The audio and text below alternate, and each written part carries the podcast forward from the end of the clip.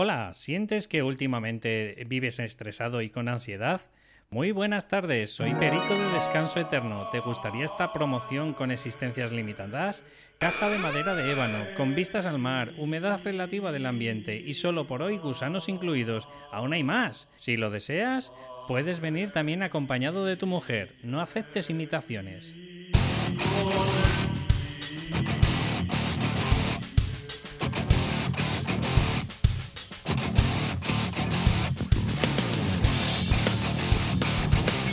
Y buenas y bienvenidos otra vez al programa de cambiaturrumbo.com. Espero que te estén gustando. Como siempre te comento en todos los principios de los programas, quiero recordaros para toda esa gente, voy a poner un poquito de cuña publicitaria, para toda esa gente que necesita pues hacer un proceso, pues que sepáis que según la envergadura de este proceso podemos estar hablando de 3, 6 o 12 meses en el que os ayudaré pues como no a conoceros a vosotros mismos, a, a derrotar esos conflictos internos que tengáis y en definitiva tener la vida que, deseáis. Eh, según el formato que necesitéis, pues eh, podéis utilizar, ya os comento, estos tres niveles. También me gustaría comentaros, como os comenté en el anterior programa, para ver si me podéis dar un poquito de feedback, qué tal os parecería pues que generara una membresía en el que hiciera pues dos vídeos a la semana con sus respectivos ejercicios, un poco pues para esos bolsillos que quizás a lo mejor no se pueden generar un, desarrollo tan exhaustivo como podría ser un proceso, pero bueno, en definitiva para toda esa gente que quiere pues eh, autoconocerse a sí misma y que puede hacer esos ejercicios, en, la idea sería pues como os he comentado, hacer dos vídeos a la semana, en el que serían ocho al mes, y con ello, pues tú te irías autoconociendo, tendrías esas nociones de psicología y esas nociones de, desarrollo personal, pues, y la idea es eh, ponerlo, como os he comentado en el anterior programa, pues eh, de euros para las personas que en un principio se suscribieran y a lo mejor, pues luego con el tiempo y para las nuevas que se presentaran en ese momento, pues la idea sería subirlo hasta 19 euros. Bueno, como eh, os comento, si pudierais mandarme un comentario una reseña de qué os parece la idea, yo creo que puede ser muy chula para toda esa gente pues que os comento que tiene el síndrome del impostor, ¿no? Y que os pueda ir forjando pues esa personalidad o esa necesidad que tenéis de ir paliando poquito a poco ese miedo al que dirán o al no ser suficiente. Y en el programa de hoy pues me gustaría un poco también pensando en ese, en ese tipo de, personas que, que, como yo lo están padeciendo, eh, yo en su momento lo padecí, que es el síndrome del impostor, pues me quiero centrar directamente en cinco claves. Me encantaría darte cinco claves para que tú mismo de alguna forma pudieras gestionar el, subir tu autoestima, ¿vale? El que no esté en tela de juicio esa autoestima, pues cada vez que intentamos centrarnos en lo que nos apasiona y no nos centramos y no, no salimos, ¿no? Un poquito de, de nuestra zona de confort. Antes de nada, por supuesto, claro, de una forma subjetiva, porque tampoco quiero darte ninguna técnica o ninguna teoría pues a lo mejor un poquito súper, súper mega científica, que, tenga algún palabra que, que no podamos entender. Entonces, yo lo que me gustaría explicarte para mí lo que es una valoración subjetiva de, de qué es la autoestima, ¿no? Y más que nada para, para, saber un poco en qué nos centramos. Yo cuando me refiero en autoestima me refiero a una valoración que tiene la persona subjetiva de, o sea, es decir, si tú me estás escuchando pues de ti misma, ¿vale? O de ti mismo, perdón, en el que también eh, sueles tener una, pues una valoración suele ser subjetiva o negativa, ¿no? Generalizada. Es decir, es el conjunto de rasgos que, crees que, tienes y, cómo interpretamos esos rasgos pues la persona en sí mismo, ¿no? Yo a lo mejor puedo decir, pues eh, soy bajito o, o yo qué sé, o puedo estar un poco más rellenito o puedo tener más entradas que otra persona o en definitiva, pues no sé, incluso el color de ojos, que hay algunas cosas que obviamente los rasgos, sobre todo si son físicos, pues sí son valorables de alguna forma objetiva, pero cuando nos centramos en psicológicos o intelectuales, por ejemplo, como pueden ser a nivel emocional, pues o si tú te consideras que eres listo o si tú te consideras que eres tonto en alguna parcela de tu, de tu personalidad, pues obviamente ya es un poco más subjetivo, ¿no? Es interpretable porque de alguna forma eh, tampoco has hecho ninguna medición exhaustiva, pues para saber a lo mejor, aunque te den el, el cociente intelectual, eso tampoco influye mucho en la decisión de la persona, porque habrá gente que incluso tiene un cociente intelectual muy alto y aún así, pues eh, tendrá una valoración o una autoestima que se considere baja porque a lo mejor no son capaces de hacer no sé qué historias, ¿no? Por otro lado está la autoconfianza, que si pudiéramos decirlo es una parcela más pequeña de, de la autoestima, es decir, la autoestima para mí es el todo de la persona y la autoconfianza estamos hablando en, en realidad pues eh, otra eh, opción o otra valoración subjetiva en el que tenemos la interpretación de conseguir o no conseguir algo en concreto. Es decir, por ejemplo, yo puedo tener una autoestima grande o alta o, puede ser positiva en general de mi vida, pues porque yo que sé, pues porque a lo mejor eh, me echo para adelante y hago cosas, la gran mayoría pues las voy consiguiendo, ¿no? Entonces esa valoración subjetiva pues eh, suele ser positiva. Pero luego puedo tener una autoconfianza, por ejemplo, como cocinero, pues que, que obviamente puede ser mejorable, ¿no? ¿Y cuáles suelen ser las causas de por qué, por ejemplo, nuestra autoconfianza suele ser baja? Bien influido un poco también por tu tipo de personalidad y por las cosas que te van gustando, ¿no? Obviamente las cosas que, que al final, eh, a, lo largo de nuestra vida, pues eh, nos va gustando un tipo determinado de actividades, pues obviamente es un bucle en el que te retroalimenta y eso te genera una autoconfianza mayor. Es decir, si a mí me gustara la cocina, obviamente a lo mejor pues me centraría en las cosas o en los crecimientos que, que voy generando de, ese punto de vista, pero como no me gusta, pues al final eh, acabas haciendo un bucle de es que como no me gusta, pues cada vez que lo hago me sale mal y en definitiva, bueno, pues al final acabas por decirlo de alguna forma, despreciando esa habilidad. ¿Qué influye en nuestra autoestima, ¿vale? Para tenerla baja. Bueno, pues para mí principalmente influyen los cánones sociales, ¿no? Eh, por ejemplo, hablamos y nos vemos muchas veces en estas pobres chicas que son anoréxicas o, que de alguna forma pues tienen una alimentación no muy correcta, simplemente pues por tener, eh, no sé, o porque creen que deben tener a lo mejor eh, pues un cuerpo un poquito más delgado, porque si no se sienten gordas y se sienten un poco rechazadas.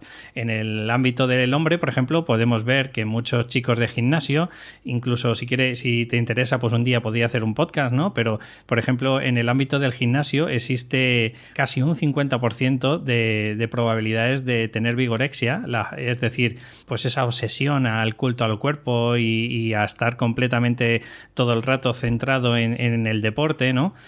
Y suele haber, ya te digo, un 50% de, de, los chavales que van al gimnasio pues suelen padecer este tipo de, síndrome, ¿no? ¿Qué es lo que ocurre? Pues que muchas de las veces estas personas, para sentirse mejor, para sentir un cuerpo más esculpido, ¿no? Con, mucho más musculatura, pues suelen utilizar eh, pues, eh, cosas prohibidas como pueden ser los esteroides, ¿no? Y es muy probable que, claro, que cuando empiezas a tener algún canon social que no, por ejemplo, en mi caso, pues eh, yo qué sé, ¿no? Que, que, que estoy calvo, ¿no? Pues a lo mejor mm, podría estar minada mi autoestima si pensara que a lo mejor, eh, no sé, pues eh, eres más feo o te consideras un poco apartado de la sociedad por no tener un super mega pelo y a, ser posible, pues incluso pues tener una, melena, ¿no? A, lo heavy. Si yo a lo mejor tuviera esa creencia, pues probablemente me afectaría bastante, ¿no? Luego, también estamos hablando, por ejemplo, en el ámbito, no quiero generalizar, por supuesto, pero sí es verdad que muchas de las mujeres, por ejemplo, padecen eh, pues este síndrome, ¿no? De, que las tecnologías algunas veces pues eh, se les escapa, ¿no? Y, volvemos al mismo bucle, como por ejemplo que a mí lo que me pasaba con el de la autoconfianza. Es decir, eh, yo en mi caso no me gusta la cocina y como no me gusta la cocina, pues cada vez que intento ponerme, pues normalmente las cosas me salen mal, ¿no? Pues ocurre muchas de las veces también con, este efecto de las tecnologías, que hay gente pues que a lo mejor se les escapa, pues porque a lo mejor ya ese ámbito tecnológico es tan grande que, les desborda y entonces se hacen sentirse como si dijéramos obsoletos, como se dicen en la informática, ¿no? Porque recuerda una cosa, que todo lo que no crece, decrece. Y en la informática es un ámbito que se ve cada día, ¿no? O sea, si tú llevas tres meses sin formarte o sin seguir sacándote certificaciones y seguir mejorando en el ámbito en el que estás, cuando llevas un año dices, madre mía, ¿cómo ha cambiado todo esto? Que al final no, no consigo pues eh, mejorar, ¿no? Y ya te digo que este punto también para mí me parece muy importante. Otro punto que también es muy importante y que puede repercutir en, cómo te sientas, eh, si te sientes positiva o negativa a tu, autoestima, estamos hablando de las decisiones que tomamos. Eh, ¿Esto por qué ocurre esto? Pues mira, básicamente porque tienes que tener claro que donde va nuestro enfoque va nuestra energía. Es decir, por ejemplo, yo siempre pongo el, mismo ejemplo. Si te da un día por buscar un enlace de vídeo de YouTube, verás que, por ejemplo, los judocas lo primero que hacen es girar la cabeza hacia donde van a querer lanzar o querer hacer alguna técnica ¿no? al, contrincante y suele ir muchas veces delante la cabeza. Es decir, tú tienes claro que si la cabeza la gira hacia un lado, el 80% de las veces por lo menos vas a notar y vas a ver en los vídeos que, al final va la técnica por ese lado, ¿no? Entonces, eh, ¿qué quiero decirte con esto? Me preguntarás, David. Pues básicamente que nuestro enfoque más nuestro significado, o sea, el significado que nosotros interpretamos, lo que genera es una emoción en ti. Es decir, si tú estás enfocado en que, por ejemplo, pobrecito, estoy obsoleto y además eh, me siento, por ejemplo, gordito, pues, ¿qué puede significar eso para mí? Pues puede significar pues, que de alguna forma no te sientes preparado para intentar trabajar de algo que te apasiona, pero claro, que si necesitas las tecnologías, pues directamente te vas a sentir fatal, ¿no? Te vas a sentir como que no eres suficiente para, poderlo conseguir. ¿Y qué es lo que te va a generar? Pues probablemente una emoción pues, de frustración, una emoción de enfado, de ira, un poco por, por ese lado, ¿no? O incluso de tristeza. Pero tú imagínate que tuvieras un enfoque exactamente contrario en el que dijeras, vale, ok, tal vez a lo mejor mm, no estoy preparado aún o no estoy preparado ahora, ¿vale? Pero si te hicieras una pregunta poderosa o potente y te podrías decir que necesitaría para mejorar, por ejemplo, de aquí a tres meses y cogieras y en esos tres meses te fueras forjando y te fueras generando esa, pues si dijéramos ese enfoque, esa cualificación necesaria, pues probablemente el significado que interpretarías de esto es, ok, lo he conseguido otras veces en mi vida y esto es simplemente un escalón un peldaño más que tengo que conseguir. Luego, a lo mejor esa emoción, en vez de ser frustración, pues a lo mejor podría ser excitación, o podría ser alegría, o podría ser nerviosismo, pero como te digo, este nerviosismo que, que te genera esa excitación, y como te das cuenta, no tiene nada que ver esta emoción a, por ejemplo, la de la frustración.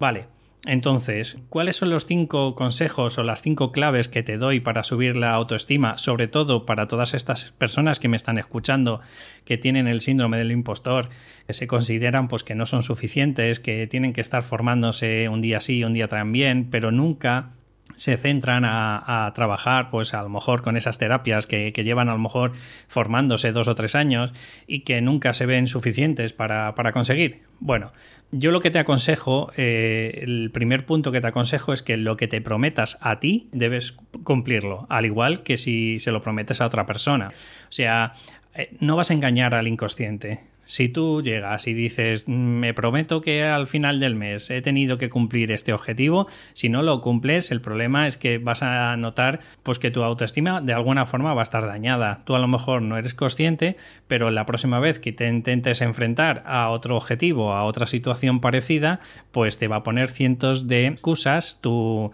de alguna forma tu inconsciente, para que no te hagas daño. Es decir, como ya ha visto que no ha funcionado, pues ¿para qué te vas a comprometer nuevamente si directamente sabes de sobra que, no tienes ese compromiso, que no, no tienes esa disciplina necesaria para, conseguir lo que, lo que te has planteado desde el principio? Y probablemente, pues al final lo, él va a sentir que todas las promesas que te generas a ti mismo, pues nunca las has cumplido. Si encima esto es a otra persona, en el que ya no es tu inconsciente, sino que es la personalidad de otra persona, perdón por la redundancia, ¿vale? Pero sí es verdad que obviamente vas a tener minada pues la relación, se va a agrietar de alguna forma esa relación. Si tú le dices a una persona, oye, que mañana sin falta te ayudo a hacer no sé qué, y llega ese día y no le has ayudado, pues la persona se va a sentir bastante herida. Bueno, otro punto que quiero darte también, que es bastante importante, es que definas bien claro un objetivo. En las notas del programa te, te, mostraré una entrada, una URL que tengo sobre cómo gestionar los objetivos SMART y aquí, pues lo que me gustaría es que te lo plantearas, es decir, con unos objetivos que sean medibles, que es una forma de de saber si te estás aproximando, si te estás alejando del objetivo final. Porque si no, al final puedes conseguir justo lo contrario. Es decir, que al final tienes una parálisis por análisis porque como nunca sabes si estás acercándote o te estás alejando de tu objetivo, pues probablemente también de una forma de protegerte tu inconsciente, pues sería poniéndote excusas y planteándote pues a lo mejor otras cosas que, que a lo mejor no te habías planteado en ese mismo día y que te las estás poniendo con tal de no enfrentarte al objetivo final. Hay una frase que me encanta de mi coach que dice que hay un 20% casi de la población que hace que hace. No sé si entiendes un poco bien esta, esta frase, pero la verdad que es que es súper potente, porque hay gente que nos ponemos un montón de tareas con tal de no ponernos con las tareas principales o con las tareas que nos van a aproximar a nuestro objetivo final. Es decir, a lo mejor te pones a, no sé, en mi caso, por ejemplo, hay, hay, días que cuando me doy cuenta, pues llevo a lo mejor una hora promocionando en los grupos de Facebook, pues la última entrada que he hecho, o yo qué sé, o, modificando una entrada que ya tenía, cuando a lo mejor eso no era lo que me había planteado en el día. Por eso te digo, te tienes que centrar en lo que te habías planteado en el día. Si en el día te habías planteado que ibas a ponerte a hablar con no sé qué persona para gestionar, para hacer un, una sesión, por ejemplo, que sabes perfectamente que, que estás procrastinando últimamente, pues de verdad no marees la perdiz y planteate el objetivo que, que te habías eh, definido para ese día o, o, para esa semana o para ese mes. El tercer punto, que también me parece súper potente, es el de desapegarte de los resultados. Verás, hay dos tipos de objetivo, que es el que quiero que te transmitirte y que creo que te voy transmitiendo en cada programa. Existe objetivos de resultados y objetivos de realización. Objetivos de resultados si quisieras, te puedo decir que el 90% del porcentaje del resultado final no depende de ti. Si tú, por ejemplo, tuvieras el ejemplo de un deportista, por muy bueno que seas, puedes tener un día fatal. Y si tú crees que vas a ganar al contrincante, no sé si te das cuenta, pero tienes un contrincante a tu lado que mm, puede ser el día suyo y ganarte pues eh, perfectamente porque, porque él también tiene las cosas que hacer, ¿no? Entonces, si te obcecas en, en apegarte al resultado, el problema que hay es que vas a tener tu autoestima en tela de juicio constantemente. Ponte en objetivos de realización, como por ejemplo, pues lo que te estoy diciendo, pues eh, si hoy te habías planificado en, en, en, presentar, por ejemplo, tu última entrada en los grupos de Facebook o te habías centrado en dar una sesión, vale, tú dirás, pero eso es de resultado. Dices, sí, siempre y cuando estés esperando, por ejemplo, que te paguen. Pero si tu objetivo final es coger, por ejemplo, un poquito de experiencia, pues tú puedes ofertar esa sesión de alguna forma gratuita para que tú, de alguna forma, tengas un objetivo, por ejemplo, también intermedio dentro de, la sesión. Pues a lo mejor puedes decir, venga, voy a ver si me siento mejor o, con menos nervios que, que la anterior. Pues todas esas cosas las puedes controlar tú. El que tú, por ejemplo, tengas idea de que tengas tres sesiones en el día y que vas a ganar no sé cuánto dinero, pues obviamente depende de un tercero que sería la persona que te paga. Así que no te pongas excusas, recuerda una cosa importante, tienes que diferenciar entre estándares y expectativas. Expectativas es lo que tienes apegado a los resultados, es decir, que todo te salga de vicio, que no tengas nervios, que, bueno, pues no sé si me vas entendiendo. O imagínate que quieres montar un taller y dices, pues quiero que me aparezcan eh, 100 personas, que de esas 100 personas luego contraten mis servicios 10. Bueno, pues todo eso son expectativas. Ahora, los estándares es, pues por ejemplo, que digas, eh, me voy a preparar la, el taller de esas dos horas para que no me pillen relativamente ningún renuncio. Voy a estar ensayándolo, voy a hacer, yo que sé, 10 ensayos antes de hacer ese taller. O en mi caso, por ejemplo, cuando yo hago una entrada, intento tener unos estándares de 2.000 palabras por, por entrada. No sé si me vas entendiendo. Todo eso lo puedes ir gestionando tú. Cuarto punto, acepta y mejora el resultado. Es decir, estoy diciendo que no te mm, apegues al resultado, pero de alguna forma, cuando ya ha ocurrido, siempre puedes hacerte tres preguntas indispensables que tienes que, mm, de alguna forma, focalizarlas hacia el resultado, nunca a si te ha salido bien o te ha salido mal a ti. Entonces, eh, ¿cuáles son las tres preguntas que te puedes ayudar para ir mejorando día a día? ¿Qué ha salido bien? ¿Vale? Que ha salido bien de ese resultado, que ha salido mal de ese resultado y que se puede mejorar para la próxima de ese resultado. Como te estás dando cuenta, todas estas preguntas, al igual que el anterior punto, me estoy centrando en lo que tú puedes mejorar, lo que tú puedes modificar, lo que es, depende de ti, por, por alguna forma de decirlo, ¿vale? Y siempre, siempre, siempre tienes que desapegarte del problema. Y luego el quinto último punto es que debes aceptarte tal cual eres, es decir, con tus fortalezas, con tus debilidades, con cosas que puedes mejorar, con cosas que quizás a lo mejor, pues a lo mejor, yo qué sé, puedes decir, venga, pues voy a hacer un time blocking en el que hoy puedo mejorar esto y esto y esto, pero nunca juzgarte, nunca, no sé, poner en tela de juicio tus debilidades o tus fortalezas. Eh, creo que por encima de todo lo que tienes que plantearte es que hay un montón de referentes, por ejemplo, del marketing, que tienes a Oscar Feito, a Joan Boluda, eh, y en, dentro del coaching, por ejemplo, a Sergio Fernández, Tino Fernández, ¿vale? Pues que toda esta gente esto lo tiene ya súper interiorizado. Ellos saben perfectamente lo que pueden hacer y lo que no pueden hacer. Y lo que no pueden hacer, pues no se matan ni se fustigan directamente, contratan a otra persona que lo pueda delegar y Santas Pascuas. En definitiva, recuerda esta frase. ¿Este problema me ha caído a mí o es para mi crecimiento? O sea, creo que es súper poderosa esa pregunta, porque si consideras que es un problema que te ha caído a ti, obviamente te estás focalizando o enfocando, como te he dicho al principio, en el problema.